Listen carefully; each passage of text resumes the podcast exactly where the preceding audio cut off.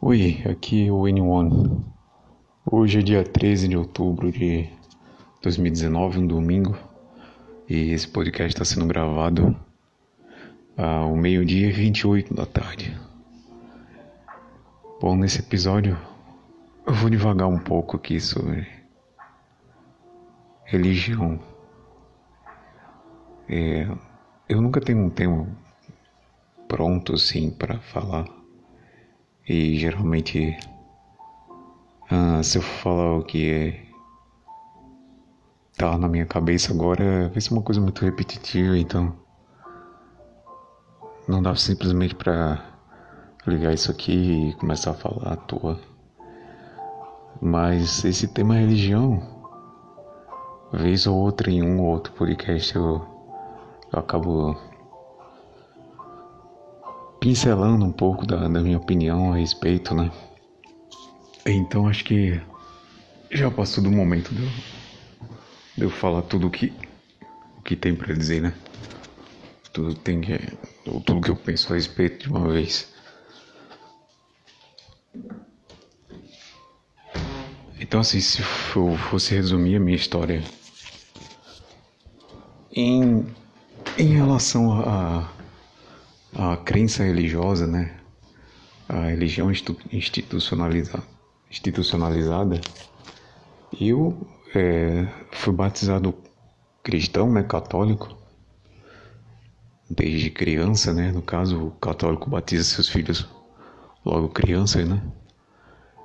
E eu sempre vivi numa comunidade muito pequena, né? Uma comunidade interior, do interior e coisa assim muito pequena de pouquíssimas casas assim no, no local onde eu vivia e o que a gente tinha era a igreja católica, né? Não a igreja em si, mas tinha uma pessoa que realizava é, cerimônias, né? É, não era uma pessoa ordenada em si pela igreja, mas que fazia esse serviço, né? E vez ou outra tinha tinha ocasiões onde o, o, um padre vinha, né, de município próximo para para é, rezar alguma missa, né, alguma coisa, uma data mais mais pontual assim do calendário católico, né? Então, basicamente, no início do, da minha infância, eu tive uma vida muito centrada nisso, né? Na, na, religião cristã e católica. No lugar onde eu, onde eu nasci, né? Onde eu me criei, enfim, no meu lugar de origem, a religião cristã é uma coisa muito forte. É uma instituição muito forte e acredito que ainda seja. Ah, em especial a religião católica, cristã católica, né? Católico apostólico romano. E no, na educação que a gente recebe, eu devo já ter comentado isso, mas é, é algo assim. É, o, o pai e a mãe ele nunca vai chegar para corrigir um filho, certo? Porque você é criado de uma forma para que desde cedo você tenha uma certa consciência de que respeitar pai e mãe é uma das, das coisas mais importantes. Então você sequer ousa fazer algo que vai desagradar seus pais. E isso é bem característico dentro da religião cristã católica, onde eu estava inserido. Então, basicamente, meus pais não tiveram nenhum problema comigo, eles não, nunca tiveram que me corrigir, nem, nem nada, nem, nem comigo, nem com meus irmãos. E, basicamente, a grande maioria das pessoas é assim. É, para nós um pouco mais porque, não sei, por uma junção de N fatores, a gente cresceu como pessoas muito pacíficas, né? Tanto eu quanto meus irmãos, a, a gente sequer brigou algum dia, que eu me lembro, eu acho que realmente nunca teve nada de grave entre meus irmãos. E tem essa tranquilidade para os pais, né? porque eles não tiveram que nos recriminar nenhum ponto. A gente nunca foi é, cara que deu trabalho, de cara que, que sai pra sair à noite, pra festa, pra, pra beber, sabe? Isso aí a gente nunca fez. E boa parte disso, eu admito, é sim da educação cristã católica que a gente recebeu, certo? E se eu fosse falar, é como que funciona isso, como que funcionava, né? É mais a, a, é, a coisa de que você está sendo vigiado, né?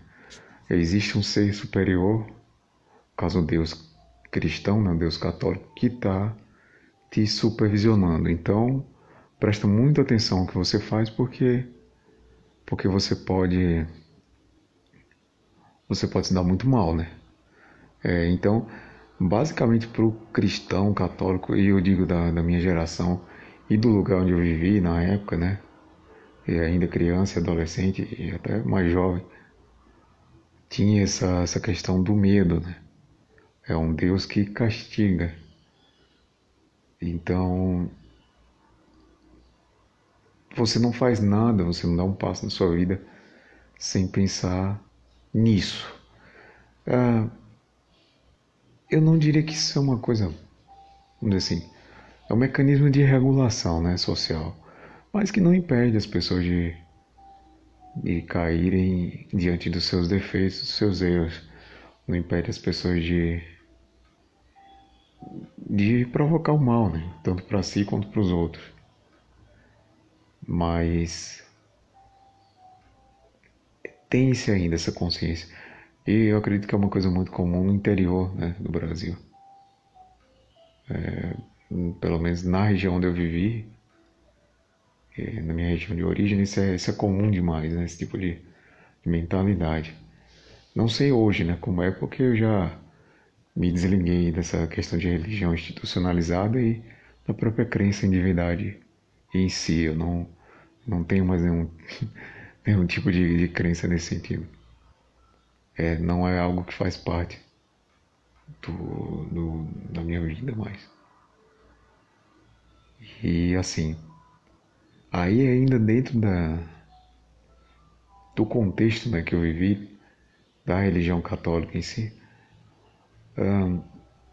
tinha essa sensação de que tinha esse, esse Pai celestial, né, esse, esse cara no céu olhando pra gente mas é, não se discutia muito a questão de, por exemplo, uma vida depois dessa, né? Na verdade, o tema da morte era algo até meio tabu, as pessoas não comentavam muito. E eu também não entrava nessas questões ainda quando criança, quando muito mais jovem. Apesar de ter sempre uma, uma depressão, uma tristeza, o tema em si, morte em si, ele não era algo recorrente, né? era algo que que acontecia. Então assim, eu via muito a religião como uma espécie de escudo, né? É, é como se fosse um brasão também e algo que ligava a comunidade. É tanto que nessa mesma comunidade tinha a igreja evangélica, né? Que também é cristã. E meio que tinha uma rixa, né? Entre pessoas que eram evangélicas e pessoas que eram católicas, né? Os católicos não engoliam muito aquilo. Os católicos que eram a maioria, né? Mesmo no, no lugar pequeno, eles não engoliam muito fácil aquilo, não. É, então... Então, assim... Ver que é, é, é tudo, tudo morre na, na humanidade, né? Não tem um senso de divino aí. Porque apesar de, de tudo que é pregado pela religião cristã, Dane-se que você não é da, da minha igreja, né? Então você que tá errado. é, é bem engraçado isso. Mas enfim, voltando ainda nesse contexto de, de religião, eu recebi na época o sacramento do, da Eucaristia, né? E. Desculpa. O sacramento da Crisma também.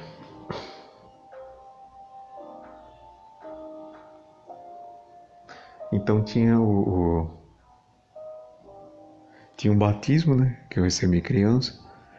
E aí quando mais mais jovem, eu lembro que eu tava eu tinha começado várias vezes a fazer a primeira Eucaristia, mas nunca tinha terminado.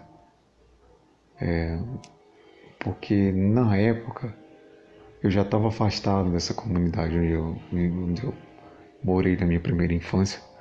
Então era um lugar que eu ia assim esporadicamente. Então eu não conseguia é, dar continuidade a, aos cursos né, de, de primeira Eucaristia que você tinha que assistir aula, né? Durante um tempo tal, enfim. Era como se fosse um verdadeiro curso, né? E ainda como jovem, eu sempre voltava para essa comunidade, né? Se não com tanta frequência, mas. E aí eu resolvi participar do, do da Crisma, né? Da turma de Crisma e. E para você receber esse sacramento você tinha que receber antes a primeira Eucaristia. Então acabou que eu tava fazendo, eu acabei fazendo as duas coisas, né? E e aí tem todo aquele cerimonial, né, de, de da primeira Eucaristia, né? Toda aquela toda aquela coisa, né, organizada, enfim. Crisma, a mesma coisa, né? Que na, na época de Crisma o, o próprio bispo ele foi, né, na, na paróquia lá na igreja lá da comunidade, que era igreja bem pequena, né? E é aquela ocasião social, né? Não deixa de ser. E eu lembro que nessa época, nas aulas de Crisma, eu sempre me questionava. Por exemplo, uma das questões que eu fazia era: ora, se existe um, um Deus que supõe-se amar a todos igual, como que ele pode amar de uma forma igual uma pessoa que é um, um criminoso e uma pessoa que, por exemplo, é um padre, né? Pegando os extremos assim. Como que, como que isso se dá, né? Na cabeça de Deus. Ah, como que ele pode, como que pode isso, né? Como que pode acontecer isso? Então já tinha uma semente de dúvida, eu sempre, eu sempre questionava muita coisa. Mas essa, essa era uma questão das que eu das que eu mais que eram mais fortes, né? E aí eu lembro que na época a, a pessoa que dava o curso de crisma, né? Até ah, você pergunta demais, você vai acabar se tornando evangélico assim. E aí tinha toda aquela coisa, né? não, pô, eu sou católico, eu sou eu sou do time católico, então não, não, então é, esquece o que eu questionei, né? Eu não vejo, não via maldade nisso aí, sabe? Eu não vejo, não, eu não consigo ver maldade nas pessoas que creem. Ah, me lembrando agora da minha época, né, de, nessa pequena comunidade rural que eu vivia, é impossível para mim ver maldade nessas pessoas, mesmo naquela época, né? Então, todos estão é, dentro de uma de uma matrix religiosa, né, de um condicionamento social de uma crença né, institucionalizada ainda por cima, que deixa a coisa ainda mais verossimilhante, mas não quer dizer que é verdade aquilo. E não, não condeno ninguém por acreditar. E não, não, não olho com, com outros olhos as pessoas da época, né? Muitos eram meus amigos na época, né? Quando eu ainda tinha amigos ou eram pessoas ali do, do nosso convívio, enfim. E E eu participava, né? Que a gente era meio que obrigado a participar das coisas da, da igreja, na missa do domingo, essas coisas. E chegou num ponto já naquela época, né? Que eu via que a coisa não ia, não ia dar muito certo para mim, por exemplo. E se tratando de ah, no futuro eu vou ter uma família, vou ter filhos e alguma coisa dizia que não ia acontecer, né? Então, eu até pensei, poxa, talvez ser padre seria uma boa ideia, né? Porque na época eu gostava de do, dos estudos da Bíblia, né? Não dos estudos em si, da história em si, da narrativa, era algo que me encantava. Principalmente, por exemplo, a Apocalipse, né? aquela narrativa, aquelas coisas lá da. É, sabe, aquela descrição daquela, daquilo lá que tinha. Nem lembro mais. Mas era algo que me encantava, assim. Ah, pra gente que é católico, nunca. Sempre foi dito assim que essas histórias do Antigo Testamento, por exemplo, é Gênesis, sabe, Arca de Noé, essas coisas todas. Isso aí sempre foi dito pra gente que não era algo para se levar ao pé da letra. Isso aí nunca foi. É, nunca foi contestado, não. Que hoje tem essa maluquice de gente que realmente acha que aquilo ali aconteceu.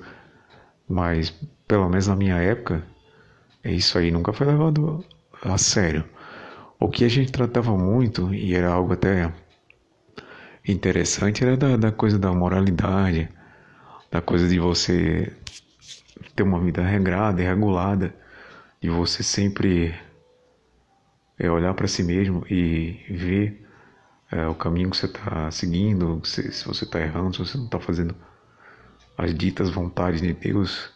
Então, eu admito que para mim lembrando agora assim da minha época de que eu frequentava a igreja era católico, é, era algo muito suave, muito leve. Não tinha questão de dízimo, nada dessas putaria não. É, se você tivesse um senso de comunidade, né, e de de comunhão com as pessoas, né, principalmente que a gente vivia numa comunidade rural, uma comunidade pequena, Uh, então era era uma ocasião onde você encontrava um vizinho, um amigo, né? Um, alguém da escola, então as pessoas se conheciam, né? Mesmo que mesmo que assim não se falassem todos os dias, mas você sabia quem era quem, né? É uma das vantagens de você viver em comunidades pequenas, né? então a, a, a igreja era uma cola, né, que grudava todo mundo, ou praticamente todo mundo, que uma, acho que 95% das pessoas, 99% eram, eram católicos e frequentavam a mesma paróquia, então era algo muito simples, muito simples. Eu não tenho como dizer que não era. E de fato é te dava um direcionamento no, no, na seguinte, no seguinte sentido. O ser humano por si só ele tem um certo valor e ele está sendo vigiado e cuidado por Deus. Como na época a gente não enfrentava grandes problemas, né? apesar de, apesar de ter os problemas, mas, por exemplo, eu sempre tive problemas de saúde, né? mas eu nunca contestei né, dentro da religião por que isso aconteceu comigo, né? E o que acontece é uma certa entrega, é uma entrega a uma determinada vontade divina, né? Ou que se respeita o que acontece contigo, né? sem contestar, porque se vê o bom ou ruim foi vontade de Deus. Então tinha essa noção, né? E repito aqui, eu, eu até onde eu me lembre, o contexto religioso que eu vivia era algo muito suave. Não, não é algo que. Um tipo seita ou algo do tipo que provoque traumas em alguém, sabe? Ninguém era. Eu lembro que até na, na primeira comunhão, uma das primeiras vezes que eu fui me confessar com o padre, eu sentia muita culpa em relação à masturbação. Mas. Quando eu fui acho que a primeira vez que fui confessar, né? Porque você tinha que confessar para receber a primeira, primeira Eucaristia. E. E aí. É, eu falei isso pro padre, né? Aí ele falou: Não, mas isso. Eu, realmente. Eu, que a gente tinha que parar para analisar assim e ver é, que pecado que você tinha cometido, né? Que falha que você tinha cometido. E eu não vi outra coisa além disso para você ver o nível de inocência que era. Sabe, até uma certa nostalgia lembrar disso. Mas eu, eu não conseguia ver defeitos além disso, né? E aí eu falei pro padre, né? E ele disse: Não, mas isso não é. Não é de fato um crime, né? Um pecado. Né? É, um padre até já falecido há muito tempo, né? E ele assim muito tranquilo ali, não sabe, não, não é aquela coisa condenatória, enfim. Então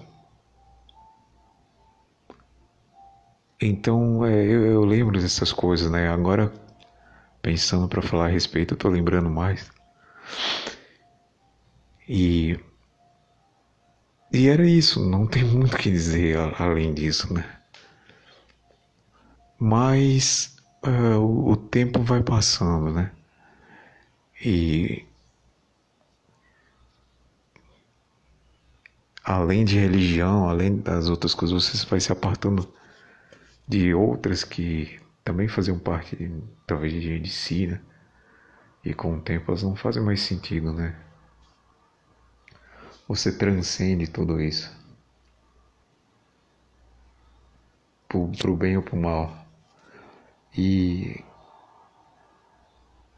eu lembro que eu me, eu me pegava, eu me pegava rezando muito, muito tempo, né? A gente aprendia a rezar o texto, tinha as orações da igreja, né? Então. Um, rezava assim em ocasiões de, de Natal, né? E essas, essas ocasiões de, de é Páscoa, né? coisas de, de católico. E Eu lembro da minha mãe assim, ensinando a gente a rezar a criança, né? A gente criança aí. Ela ensinando.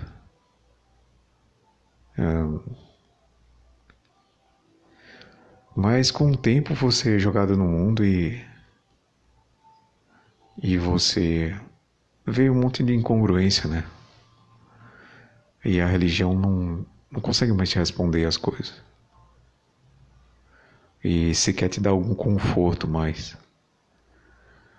Ah, eu, eu, eu não sei dizer exatamente o, o momento que eu passei a contestar o ponto de abrir as portas para um ateísmo que é a minha posição de pensamento hoje.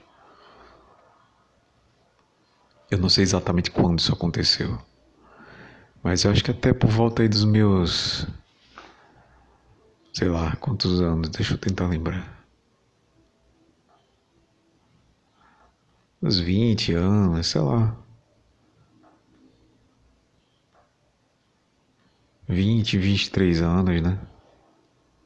É, acho que até os 23 anos, 25 anos eu vou chutar alto, assim.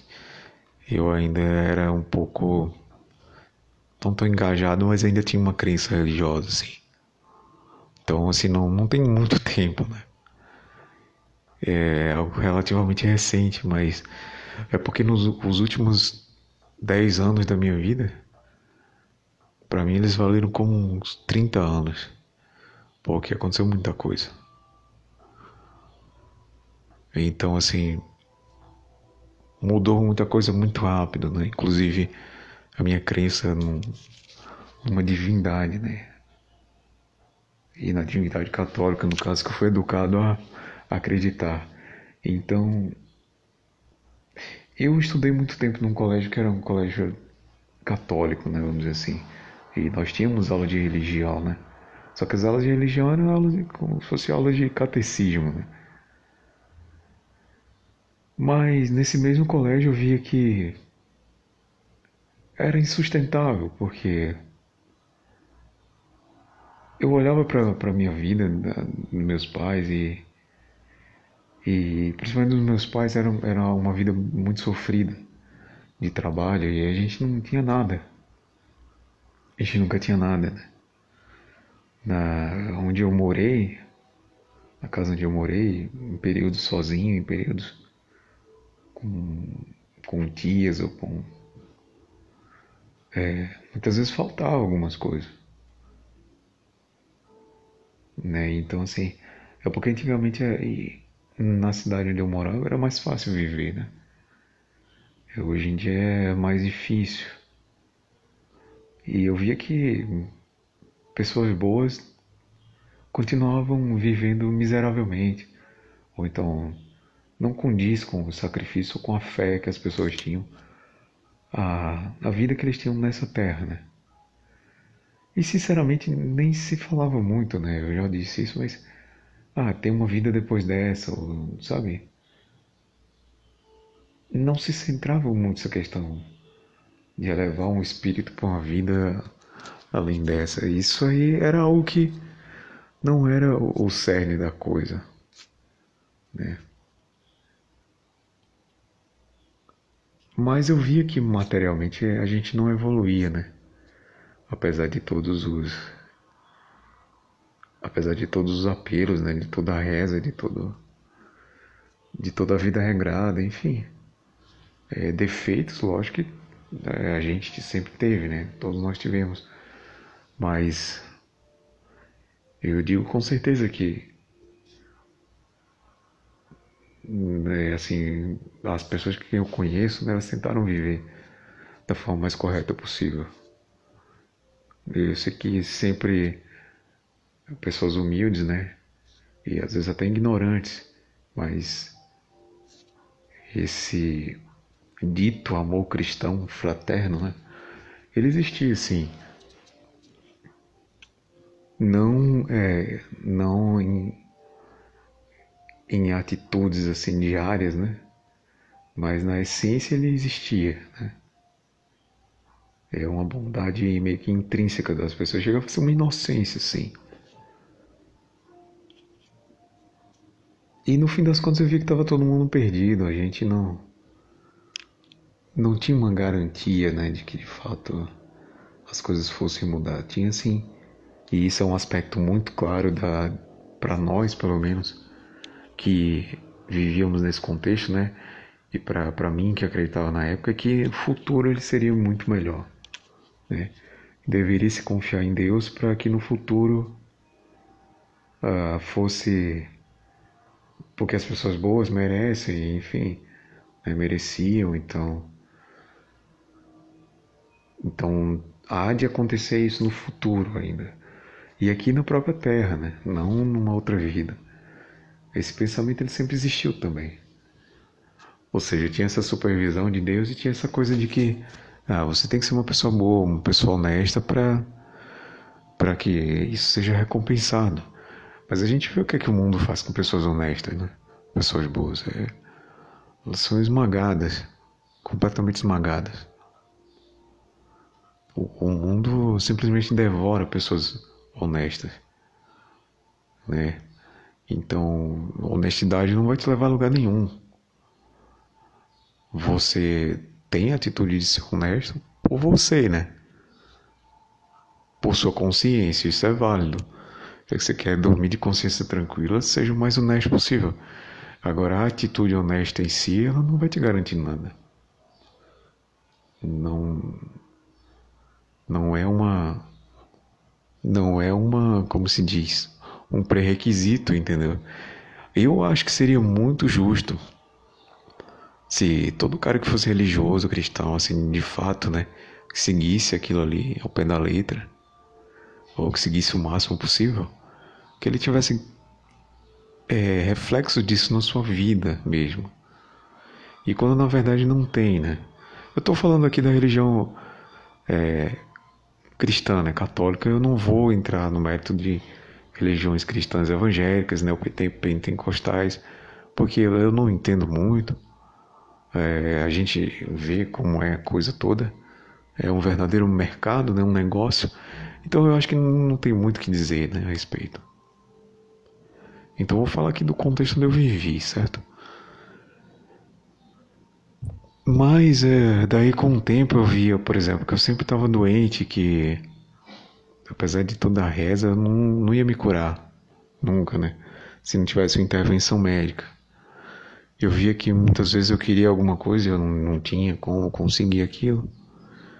Ah, eu via muitas vezes que minha mãe estava trabalhando muito e que não tinha tudo que queria, ou tudo que precisava, ou meu pai também.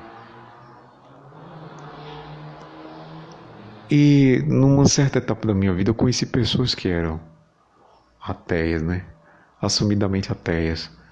E de certa forma, esse primeiro contato com esse tipo de pessoas me assustou, né? Poxa, como pode não acreditar em Deus, né? Não é possível isso. Para quem é cristão tem muito aquela coisa de dos ritos, né, da, da tradição em si. Então às vezes você está rezando o texto ali ou rezando por alguém que faleceu, enfim, e você nem sabe por que está fazendo aquilo. Dentro de si você acha que está se comunicando, de fato, com uma divindade ou com algo que está além da matéria, né? Mas no fim das contas são hábitos né, que você desenvolve como cristão. É, e são hábitos bem vazios. A oração ela não significa muita coisa na prática, né? Talvez tenha aí um efeito placebo para quem acredite, né? É um conforto em si, mas não muda a realidade. Religião alguma ou crença alguma vai mudar a realidade. Então, assim, quando eu conheci essas pessoas que eram assumidamente ateias, aquilo meio que me chocou, vamos dizer assim, né? E isso já devia ter mais de 20 anos. Eu acho que sim, é. É. Mais de 20. Não sei exatamente quanto. Mas. Foi algo que me assustou na época, né? Puxa, mas como, como não, né? Como pode isso? Mas com o tempo, é, convivendo com essas pessoas e eu lembro que um dos primeiros vídeos que eu vi assim, há muito tempo atrás era um do Richard Dawkins. Ele falando de, da, da questão da, da evolução, né? Do, evolução natural, né? Da, de, dos seres orgânicos, dos seres biológicos, enfim, do homem. É, foi um, um, primeiro pé no, na descrença, vamos dizer assim, né? Eu sei que a gente não acreditava que em Arca de Noé, nessas putaria tudo, mas assim, a gente era levado, levado a crer que tinha, tinha um papel divino na coisa toda, né? Apesar, por exemplo, de estudar num colégio católico cristão, a gente era ensinado tudo isso aí, biologia, evolução, mas tinha ainda uma um Deus linkado a tudo isso aí, né? E vendo, conhecendo essas pessoas, vendo esse esse vídeo, né, o primeiro um primeiro primeiro passo assim. Eu, eu acho que foi ali que eu comecei a pensar diferente, né? No sentido de que tá, mas se nós temos uma explicação plausível, né, e biológica para tudo isso, por que ele seria um Deus? Qual a necessidade de ter um Deus ali, né? Lógico eu não fazia esse questionamento assim, né? Não era coisa elaborada desse jeito, mas é um primeiro contato, vamos dizer assim, com um pensamento diferente do que eu tinha. E dentre os meus 19, 20 anos, que foi quando eu tive uma crise depressiva mais pesada, né? Que foi quando eu tive é, tentativa de suicídio eu ainda acreditava em Deus. E algo que talvez até isso me segurou um pouco para não ir adiante, porque a gente como cristão sabia para onde que a gente ia quando se você cometesse suicídio, né, um, um assassinato, né, então é eu sempre pensava muito nisso, né? Tipo, eu não sei onde eu vou depois, né? O que, é que vai acontecer comigo depois? Então talvez foi uma das coisas que me segurou, não ir adiante, né? Mas eu acho que ali também foi um divisor de águas, porque nenhuma ajuda veio, ajuda divina no caso. Que me ajudou na época foi minha mãe. Do jeito dela, né? Foi a única pessoa que me ajudou. E eu acho que. Sabe, não sei dizer exatamente o ponto onde eu falei, não, isso não, não faz mais sentido. Eu acho que a coisa toda é uma progressão. E eu não sei dizer exatamente quando isso aconteceu. Nem como quando começou, né? Eu estipulo aqui. Mas mas a o, o ateísmo é algo que vem, né? É uma grande quebra com, com uma tradição, né? Já que, de certa forma, não convivi integralmente com a minha família, então eu perdi esse laço, né? Eu acho que se talvez eu tivesse vivido com eles integralmente, assim, não visitando minha família esporadicamente, como eu fazia na minha infância e juventude, talvez até hoje eu tivesse uma crença, né? Hoje, e por conta da comunidade onde eu vivi, né? Mas hoje não, hoje eu não tenho. Hoje é algo que eu, eu posso dizer assim que completamente excluído da minha vida, porque de fato não, não tenho mais nenhum tipo de vínculo com nem com a religião cristã, católica, nem, nem com a, com a crença em si, em qualquer Deus que seja. As pessoas da minha família, em especial, por exemplo, a minha mãe, é, são pessoas religiosas, né? Cristãs, católicas, bastante religiosas. Né? A minha mãe todo dia me manda mensagem, ah, é, sempre que ela pode que e manda uma mensagem, né? Um, que é assim também é o máximo que ela consegue fazer, perguntando se eu tô bem, né? E eu falo, ah, tô bem. Ela, e ela sempre responde, ah, graças a Deus. É, eu não sou nenhum um idiota para dizer, ah, não sei se é graças a Deus, né? Mas ela acredita nisso, né? E eu simplesmente, simplesmente falo, ah, obrigado. Outro dia, falando com meu pai no telefone, ele. E ele disse que ia numa igreja aí no fim de semana. E ele falou, ah, porque é, enquanto Deus estiver permitindo, né? Ele que permite, né?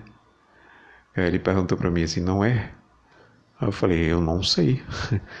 eu não sei, mas se você acredita que é assim, então tudo bem.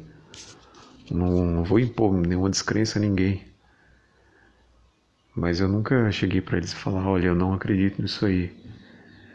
Nas vezes, nas últimas vezes, assim, alguns anos que eu me reuni com eles, e eles queriam, por exemplo, na hora do almoço fazer um círculo e fazer uma e rezar, né?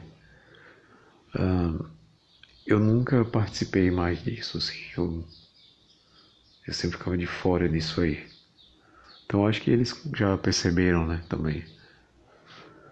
Mas é algo que simplesmente já não não faz nenhum sentido, né? Eu não, não me vejo mais fazendo essas coisas, é ou repetindo uma oração ou fazendo algo do tipo, é não eu não sei, eu simplesmente não eu não sei explicar isso assim. Não tenho nenhum interesse em fazer isso, não, não tem um significado para mim. Fazer isso é, é vazio, eu não tenho uma crença de fato. Então é, é assim que, que eu me desliguei totalmente da tradição católica, né? cristã. Hoje eu digo sim, que completamente, né? Hoje com 32 anos, mas é um, foi um, de fato um processo, né? As coisas vão é como um castelo de, de cartas, né? Você tira uma e as outras vão caindo. Hum.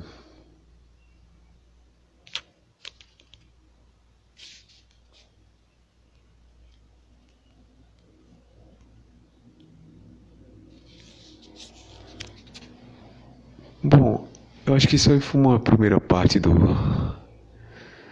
um, contextualizando aí como que é como que é o meu envolvimento, né, como foi o meu envolvimento com uma religião, institucionalizada, que era o catolicismo, né? E qual que é o meu pensamento hoje filosófico em relação à divindade ou algo além da matéria?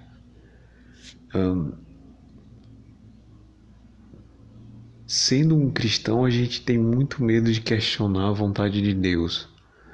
Quando você está inserido na, na crença católica, por exemplo, você sequer pergunta: Poxa, mas se é esse Deus que se prega, ele, ele sabe de tudo, ele criou tudo, ele sabe todas as regras.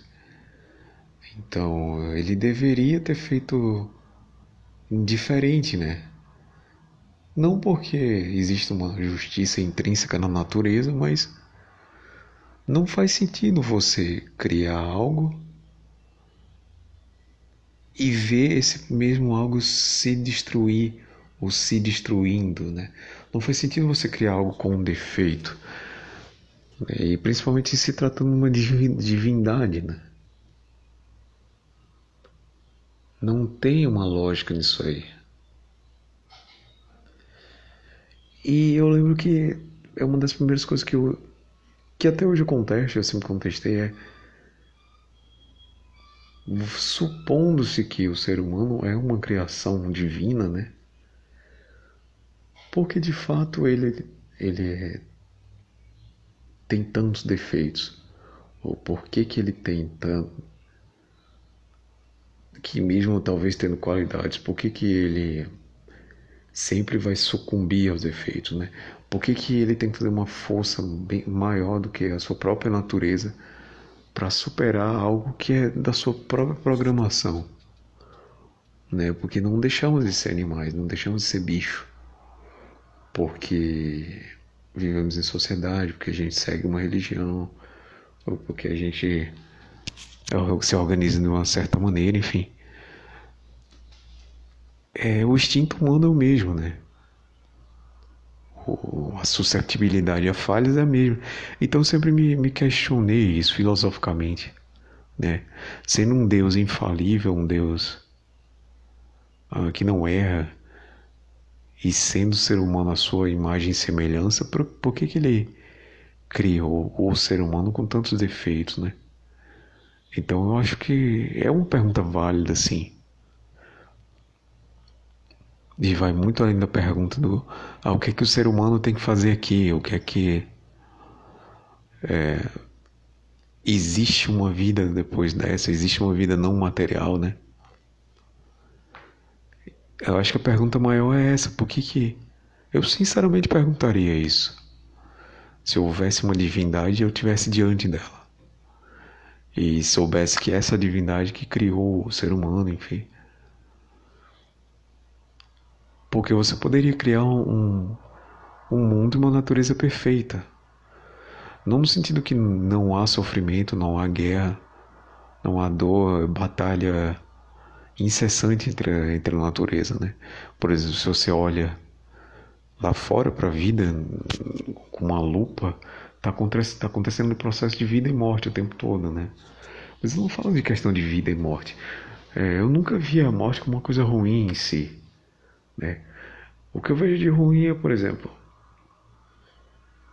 no meu caso, eu ter um, um milhão de defeitos que me impedem de seguir um caminho correto porque eu tenho que fazer muita força para poder para poder ser alguém digno, né? Para poder não provocar um mal maior. E a outra coisa que eu sempre vi assim, que olha que dentro do jogo humano não existe uma recompensa para quem segue, segue as regras, né? que para quem vamos dizer assim voa baixo, né? Dentro do, dos limites ali que às vezes até a própria igreja impõe, né? E são as pessoas mais miseráveis que tem. E isso eu falo materialmente, sim.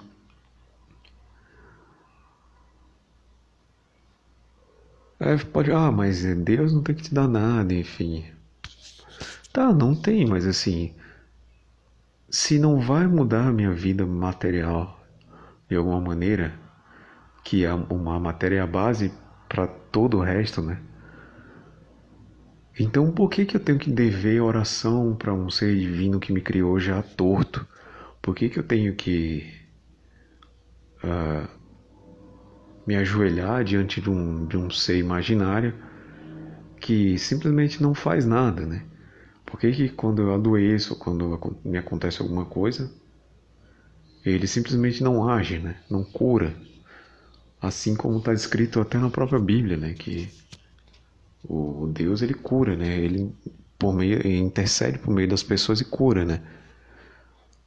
Por que que eu, eu não mereço? Será que eu digo eu assim, o humano, o ser humano, o homem não merece ser curado? Por acaso uma criança que, sei lá, está sofrendo com câncer numa cama de hospital nesse exato momento, é que crime que ela cometeu? Por que que isso está acontecendo com ela? Se é uma criação divina, né? E é uma criação divina que basicamente não tem pecados, vamos dizer assim. Tá pagando por aquilo, por um crime dos outros, é isso? Então, assim, uh, tem uma série de questões que, quando você coloca isso no nível material, elas não têm uma solução. E daí, para quem é cristão, para quem acredita, vai fazer um, um, um malabarismo, né? E sempre vai direcionar a coisa, ah, mas ah, tem a questão do espiritual, enfim. Tá, mas em relação à, à matéria, né? Isso ninguém consegue explicar, porque já se sabe que não tem explicação. Que toda narrativa religiosa é uma invenção, né? É algo que foi feito ali há muito tempo para agrupar as pessoas, ter um termo em comum entre as pessoas é uma coisa que serve para controlar as pessoas também, de certa forma, e que sempre foi usada por um grupos de elite, né, para isso. Mas que de fato não traz uma diferença verdadeira na vida de alguém. Eu não sou, eu não sou hipócrita ao ponto de dizer que, por exemplo, tem muitas, muitas histórias de pessoas que ou viviam nas drogas ou viviam, sei lá, algum tipo de perdição e a partir do momento que tem uma crença em numa divindade ou, ou frequenta uma comunidade religiosa, enfim, é, ela passa talvez a superar aquela vida que ela tinha, certo? Mas eu digo, não precisaria desse intermédio divino, né, para chegar nesse ponto. É algo que ajuda talvez algumas pessoas sim, mas ela não, não é de fato não é de fato algo necessário, tá? E questão de vida é, após a morte, né?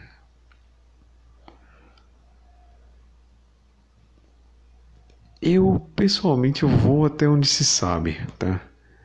Depois que teu, teu sistema biológico para de funcionar, né? Não dá para saber o que é que acontece. Aí tem uma tem uma uma um fórum, não é um fórum, é uma eu vi com o Sam Harris que ele está discutindo com outros caras a questão, por exemplo, alguém sofre um, um acidente um, um acidente danifica alguma parte do cérebro e aí uma parte do comportamento dessa pessoa também se danifica.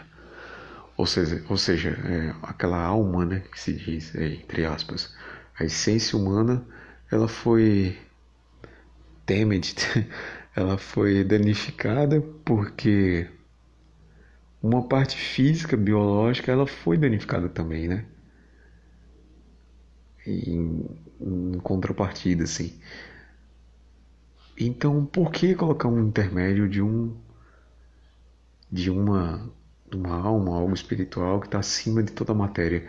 Se o próprio dano na matéria já pode provocar uma uma, uma perda aí desse disso que te caracteriza como o que você é de fato, né? Ou então tem alguma utilidade essa alma aí? Porque tudo que é biológico já se sabe, pelo menos o já se sabe muita coisa de como funciona, né? Então, é sempre aquela coisa, a religião e todas, todas as ideias religiosas, elas já não explicam quase praticamente nada, né? Elas já não justificam nada, porque já se tem conhecimento por outras vias. A religião é um tipo de conhecimento, né? Mas é um conhecimento que ele não serve mais para nada objetivamente falando. E ele não explica quase nada mais. Quase não, né? Ele não explica nada, na verdade. Não tem um quase, né? Você tem as explicações religiosas. Ao mesmo tempo você tem as, as explicações materiais, físicas e biológicas. Então se você tem algo já que você consegue mensurar e explicar de forma mensurável, por que você vai adicionar aí uma explicação metafísica que você sequer pode provar. E uma explicação natural você consegue sim provar. Né? Então, falar, ah, existe vida, é, existe uma vida após essa, essa, você tem uma alma que vai viver depois dessa, enfim. Até que me provem, né? Por A mais B que isso aí acontece biologicamente. Ok, mas eu, eu não vejo nem o porquê perder tempo com isso aí. Né? E ainda nessa entrevista do Sam Harris, ele fala: olha, se danificando uma pequena parte da, do cérebro, você consegue já causar um prejuízo na essência do que é a pessoa, né? na, na dita alma que se manifesta no, no que a gente é, né? no nosso comportamento. Ah, imagina quando a coisa toda é danificada na morte, né? Quando o cérebro todo já não funciona mais. E que. Sabe? Não tem mais nenhuma, nenhum reflexo ali. E mesmo assim, é, vai ter, vai existir algo, uma alma que vai acender os céus, vai reconhecer as pessoas. Eu achei que seria mais fácil falar desses assuntos, mas tá sendo bem difícil falar disso, né? Porque parece algo muito sem sentido. É como se eu estivesse falando de. tentando explicar um conto de fadas aqui. Que a gente sabe que não existe, né? Então, assim, é, tem muita muita especulação a respeito disso, né? Que a religião nada mais é do que uma especulação, né? Certeza, certeza mesmo, ninguém tem. É tanto que é uma coisa que é baseada em fé, né? E é fé em coisas que você de fato não não tem uma prova tangível, né, para dizer isso que eu acredito de fato se comprova na natureza. Não tem uma regra. Né? Eu, humildemente falando, vamos dizer assim, eu acho que a natureza é muito mal feita. Principalmente a natureza humana, né? Ela poderia ser bem melhor. Ela poderia. O, ser humano em si tem potencialidades mas ele está amarrado a, a N coisas que são da sua programação natural. Então, quem fez isso aqui, o fez, como eu sempre falo, no sentido de ser uma piada mesmo, ou fez para não dar certo, né? E talvez seja isso, né? talvez a coisa tenha, tenha devia ser feita nesses modos, né, para não dar certo. Porque, para para imaginar, se o ser humano fosse de fato perfeito, né? fisicamente, moralmente falando, se não tivéssemos erros é, cognitivos, enfim, erros de percepção, se fôssemos de fato uh, pessoas ou seres, organismos perfeitos, né? Não teria necessidade sequer de religião. Mas, se fosse assim, talvez até se justificasse, né? Olha, o ser humano e a natureza é perfeita, existe uma justiça totalmente rastreável, né? E a gente consegue falar em termos de, de funções matemáticas e causas e efeitos, né? E a gente entende tudo isso, então tá aí a prova que realmente a coisa foi feita por um ser perfeito também, né? Mas não, eu acho que a imperfeição humana por si só é uma prova de que ou se essa divindade existe, ela é falha ou se ou simplesmente ela não existe. Pessoalmente eu acho que não, que não tem, né? É, é como eu tô sabe, é, já tá me enchendo o saco tá falando isso aqui. É, é que nem contar, dizer que um mais um é dois, mas assim, para deixar claro, né, do, do, qual que é o meu pensamento disso, é, sei lá, alguém que for religioso que vê isso aqui, ah, mas aí o cara vai, sabe, ver é, na Bíblia, na filosofia, explicações. Como eu já disse, é, todos isso são palavras, tá? Palavras não dizem nada. É, uma palavra é só um som, é só um símbolo, né, de algo. Ela não quer dizer nada em si, a palavra em si. Então toda ciência que usa só da palavra, ou filosofia, ou o que não é ciência, por exemplo, a religião, a, sabe, tudo isso que, por exemplo, você pega o direito, né, que é uma coisa inventada, né? Tudo uma palavra, né? É, é, uma, é uma palavra, é uma frase, é um, sabe? Não é um, um, um fenômeno físico, não é um, um objeto natural. É, são palavras. Então qualquer coisa que se baseia nisso não tem sequer como você falsear, né? E é lógico que se um cara é religioso, se for buscar na teologia, vai buscar a resposta, mas dentro da teologia e dentro do, do mundo físico, tangível e natural.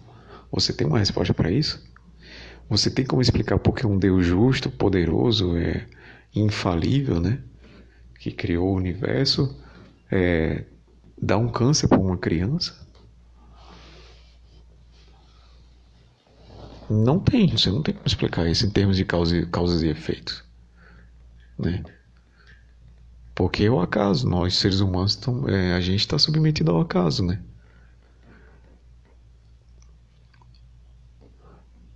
Então, já que estamos submetidos ao, ao, acaso, qualquer serventia de ter uma, um Criador qualquer serventia de ter um, um Deus que abraça tudo, né? E outra, é, a característica de Deus que eu acho mais assim hilária é a questão do amor, né? É um Deus que quer ser amado, é um Deus que quer ser idolatrado. E principalmente para quem é cristão, né? E a gente sempre tinha muito medo, falou, ah, não, não, não contesta as ações de Deus, enfim porque ele vai te castigar. Então, além de tudo, é um Deus que te castiga se você é, faz algum tipo de pergunta, se você contesta, né? Se você honestamente pergunta por que, que as coisas acontecem. Então, é, tem um monte de características humanas nesse Deus, eu acho, não? Eu, um tempo atrás, eu tinha uma série que eu eu não tô lembrando agora o nome, né? É uma série que eu vi no YouTube já há algum tempo de acho que é Disconversion o nome da série. Que é um rapaz que ele que ele é americano, se eu não me engano, e que ele conta o processo de desconversão dele, né? Aí ele cita alguns livros, cita algumas coisas. E na época eu tinha, tinha vontade de ler algumas coisas do tipo, né? É, eu nunca li nenhum livro ateísta em si, mas eu consumia muito material, em vídeo principalmente. Mas eu não, não via necessidade de ir muito a fundo porque depois de um ou dois questionamentos eu vi que não, não fazia mais sentido, né? É, eu via muito aqueles programas The, The 80 Experience, né? Então é, é a, a, conversa que o ser humano pode ter com a divindade é de é, baixar a cabeça e se resignar. É, não se pode questionar nada, né? Não se pode sequer perguntar o porquê das coisas, né?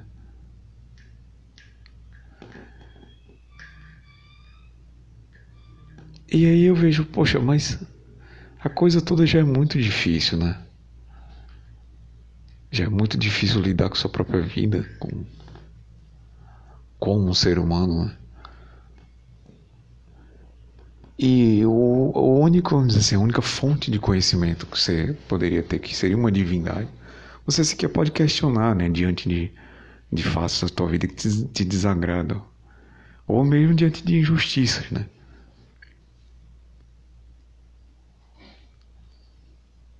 E mesmo assim você tem que amar essa divindade. É uma, é uma divindade que é carente de amor.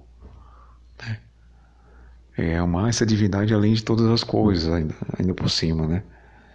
Eu acho que quem quer ser amado dá motivos, né, para ser amado. E não é que, sei lá, supõe-se que existe um Deus, ele, ele tem que te dar tudo o que você quer. Não. Eu nunca concordei com isso aí. Agora eu acho que deveria sim haver justiça, né? E deveria sim haver um tipo de condicionamento, por exemplo. Até onde eu consigo ir na minha imaginação? Eu penso numa divindade que, que fez o seguinte: ó, eu dei um start na coisa toda, é, já está aí, né? Como passado alguns bilhões de anos chegou nesse ponto, é, mas meio que eu que idealizei o início, né?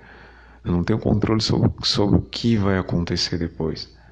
Eu acho que é, é o máximo que eu consigo ir, assim, se há algo. Mas eu sempre voltando na questão de que se tem uma explicação natural para tudo, que talvez a gente não saiba, né? mas se existe e hoje em dia já, já sabe de muita coisa, né? não, não vejo necessidade de pôr um, uma coisa metafísica além disso, tá? Mas se fosse para pensar numa divindade, seria nesses, nesses moldes aí. E assim, é, não que, sei lá, ah, se houvesse uma divindade, eu deveria ter criado os seres humanos ah, imortais, perfeitos, não. Ah, talvez sim, seria assim, um pedir demais, né? Mas eu acho que no mínimo a gente teria que ter sido moldado com menos falhas ou com, com menos erros. Ah, mas aí depende da escolha que o, o ser humano faz. Que escolha? A gente não escolhe quase nada tudo nosso é condicionado né, pela nossa biologia ou pelo acaso. O nosso poder de escolha é mínimo. É, se tudo se resumisse à escolha, não teria um ser humano mais vivendo, é, sei lá, em pobreza ou então em miséria. Porque quem que escolhe viver em miséria ou em pobreza, né? Ninguém. Agora, você tem gente que simplesmente, por exemplo, é, o cara nasceu ignorante ou nasceu no meio onde tem uma família de pessoas desajustadas, enfim, qualquer escolha que a pessoa tem. Nenhuma. Nenhuma. Você não escolhe nem o que. o pensamento que vem na tua cabeça agora. Né? Eles simplesmente vão brotar. Então, é. Por que criar uma máquina que já é destinada a falhar, né? É, eu, eu vi um, um vídeo de um. É um canal, chama Otis Studio, se eu não me engano. E aí ele tem um vídeo lá que, do que seria Deus, né? É como se fosse um senhor bem velho, né? Rico, assim. É, tá ali. Como se diz, bordo. É, como que é em português? É, meio enfastiado ali da vida, ali tá. Não é aborrecido, é. Bom.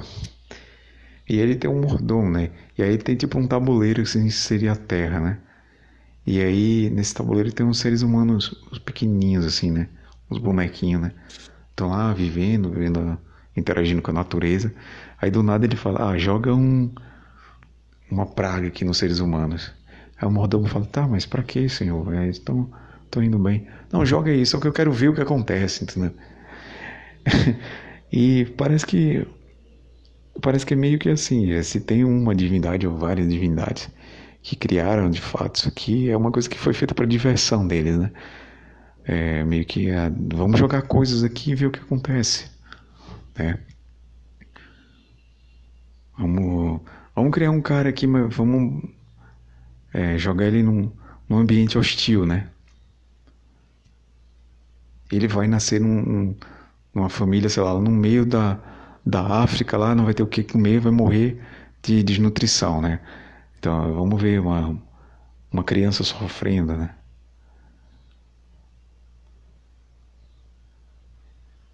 Ou vamos colocar um câncer aqui nessa criancinha. Ou vamos causar um acidente aqui que vai tirar a vida de alguém que não tem nada a ver com o acidente, né? Que não foi ele que causou, ele simplesmente estava ali. Então, assim, não vejo razão. É, é, nisso que eu falo de justiça, né? Esse caso de acidente é, é perfeito. Muitas vezes você simplesmente sofre consequência da ação dos outros. Tá, e qual foi a sua escolha nisso aí? Nenhuma. Né? Nenhuma. Ou seja, se respeita o livre-arbítrio do outro fazer o que quiser, né? Que livre-arbítrio não existe também. E mas e o, o meu de, de não querer que aquilo acontecesse comigo, né? Não foi respeitado. Então é muito incongruente. E tudo me leva a crer que se caso tem, realmente é é igual esse velhinho aí do filme do dos filmes lá do Outros Studios. Se não me engano, chama-se God, a série. É um cara que fica lá manipulando as coisas e ele tá lá, você tem que fazer e, tipo. Um, ficar jogando as coisas simplesmente assim, o acaso, né? E tudo isso era, é algo, para quem é religioso, para quem tem alguma crença, é até proibido de cara pensar assim. É, por que, que você proíbe uma coisa dessa, né? Eu acho que coisas que são execráveis de fato não precisam nem ser proibidas. Você já sabe que aquilo ali é, é algo bem ruim, né? De se fazer. Eu ainda acho que a gente tem uma moralidade intrínseca aí. Porque se fosse assim, tava todo mundo aí fora matando todo mundo, né?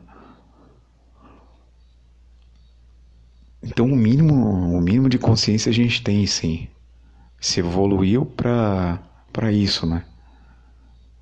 Agora botar uma divindade no meio disso aí é para mim é uma apelação terrível, né? Ou é uma inocência para quem não, não consegue perceber como que é o mundo lá fora.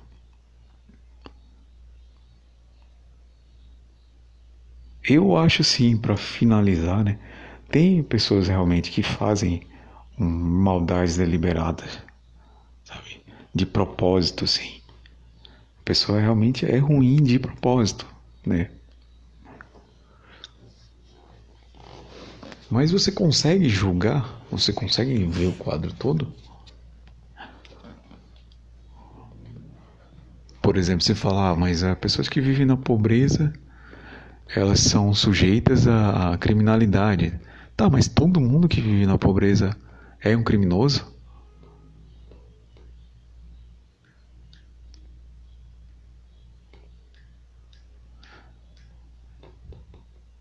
Então você não consegue simplesmente ver o quadro inteiro.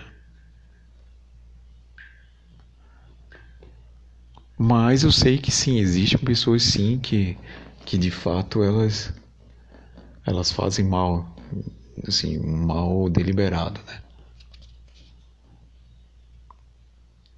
E não é porque simplesmente se entregou a um, a um instinto, se, se entregou a um pensamento ruim, que não tem controle sobre aquilo, né? Não, tem gente que realmente calcula as coisas para fazer por maldade. E a gente mesmo, às vezes, até faz isso, né? Um ser humano padrão, às vezes, até mente, por exemplo, de forma calculada. Mas assim, o que eu quero dizer com isso é que enquanto a gente estiver sujeito a, a pessoas que causam mal deliberado, ou mesmo pessoas que causam mal assim, acidentalmente, vamos dizer, eu não tenho por que crer numa divindade de fato que cuida dos seres humanos ou que deseja que os seres humanos sejam algo além do que eles já são ou do que eles foram desenhados para ser. Eu não vejo razão de.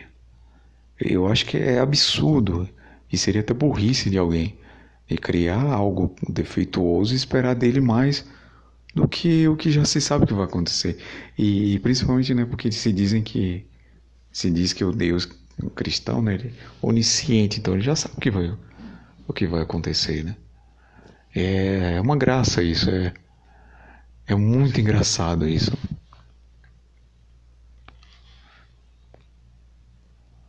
Então, de fato, eu meio que enrolei aqui esse episódio todo. Eu achei que seria mais fácil sim falar a respeito. Mas é difícil porque é, é, é infantil, sabe? É de uma infantilidade imensa ter pautar uma vida nisso, né? Ter a crença, eu nem digo nada, porque todo mundo tem algum tipo de crença, né? Não necessariamente religiosa. Agora, não se investiga se isso que a gente acredita é verdade. Simplesmente.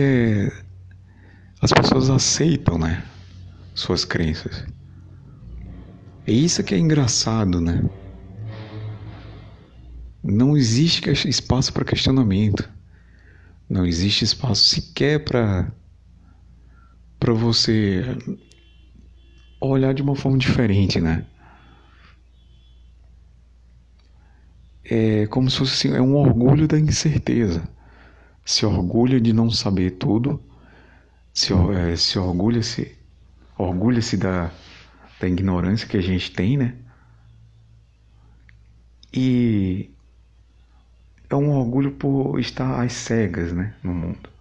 Quando na verdade a gente devia se desesperar por não saber. Mas não. É, é mais fácil enfiar uma resposta qualquer. Ou enfiar uma resposta que é mais agradável aí dentro das nossas dúvidas, né? Do que simplesmente aceitar os fatos.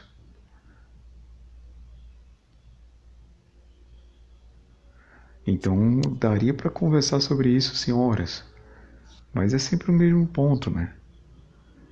Volta sempre para o mesmo lugar. Eu tô achando que é uma inocência até ficar falando a respeito. É, é de uma simplicidade muito grande. Então, assim, não aconselho ninguém a, a, sei lá, que já tem uma crença, ou enfim, a tentar convencer ninguém de que tá certo, mas assim, tenta convencer a si mesmo, tá? Agora, eu vou ser sincero também. Se isso aí é necessário para você, é algo do seu foro íntimo, você não fica enchendo o saco de ninguém porque você tem uma determinada crença, enfim. Um, é, bem típico de quem é católico, né? Hoje em dia não, porque essas porra desses desses católicos de hoje em dia são tudo um bando de Zé Ruela que fica querendo enfiar as coisas goela abaixo dos outros, mas assim, os católicos que eu conheci, é, eram pessoas muito simples, assim, ninguém ninguém fica enchendo o saco de ninguém, não. Mas sei lá se é necessário isso aí para tu, ou se você nem ousa contestar isso aí, uh, continue. Eu não vou, não sou eu que vou dizer para fazer o contrário. Mas assim,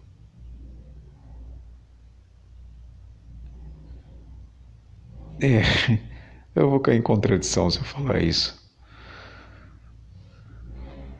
Mas saiba que uma coisa é certa, uma hora